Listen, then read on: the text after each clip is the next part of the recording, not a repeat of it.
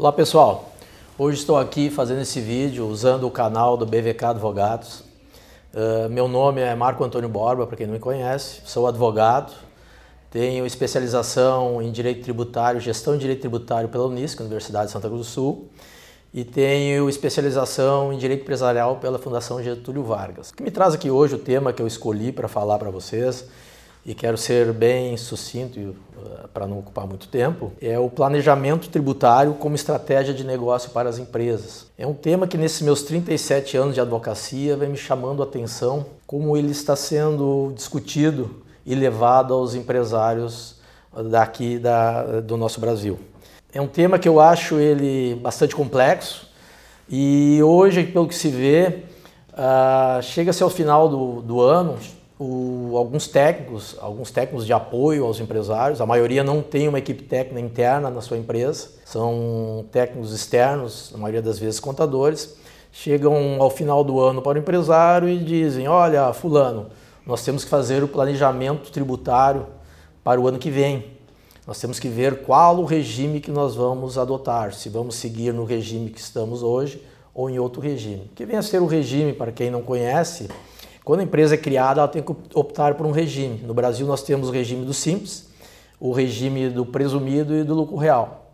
Geralmente, as empresas iniciam pelo regime do simples, que é aquele que vai faturamento até 4 milhões e 800. Mas seria, seria matéria de um, de, um outra, de um outro vídeo, de uma outra oportunidade. Mas eles chegam nessa simplicidade, simplesmente dizendo isso aí.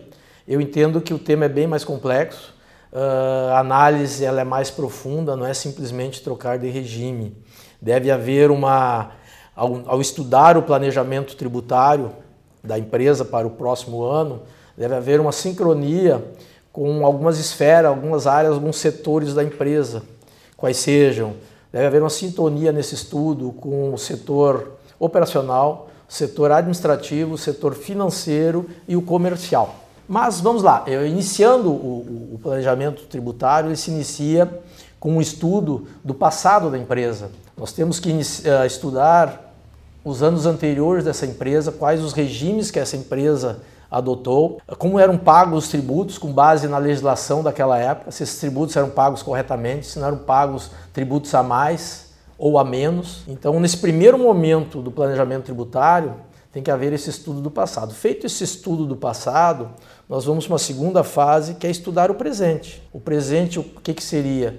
Ver qual é a legislação atual existente, se existe algumas isenções para esse ramo dessa empresa ou não. E aí sim, aí nós poderemos começar a pensar no planejamento para o futuro, que vai ser a terceira fase. A terceira fase do futuro seria sentar com o empresário e seus assessores técnicos, ou então com o grupo gestor da empresa, que geralmente é composto pelo financeiro, administrativo, comercial, e ver se essa empresa tem um planejamento estratégico para os próximos anos. Qual é a, a, a, a ideia dela de crescimento, de expansão? Para depois disso, nós conseguirmos fazer a conexão, então, desse planejamento tributário com esses setores, porque eu alerto bem ao, ao, ao, empresário que se isso tudo não for feito, se não for feito essa análise para o futuro, para adotar determinado regime e fazer determinados movimentos tributários, eles sempre devem ser feitos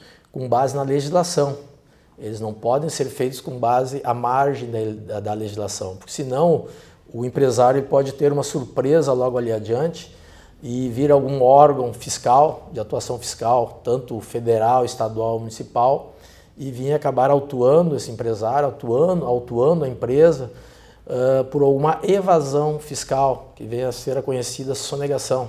E ele pode dar muita dor de cabeça para o empresário. Eu entendo, e para finalizar, que o planejamento tributário estratégico de negócio, ele tem que compor essas bases para só assim, de acordo com a legislação, de acordo com a lei, ele dar um bom resultado, ele gerar um fluxo de caixa para a empresa, ele gerar a, até a perpetuidade dessa empresa para que ela continue no negócio dela. E não de uma maneira simplista como se vê hoje, simplesmente no final de ano se pensar qual o regime fiscal que vai ser adotado para o ano seguinte. Seria isso por hoje. Agradeço a atenção de todos e um até breve.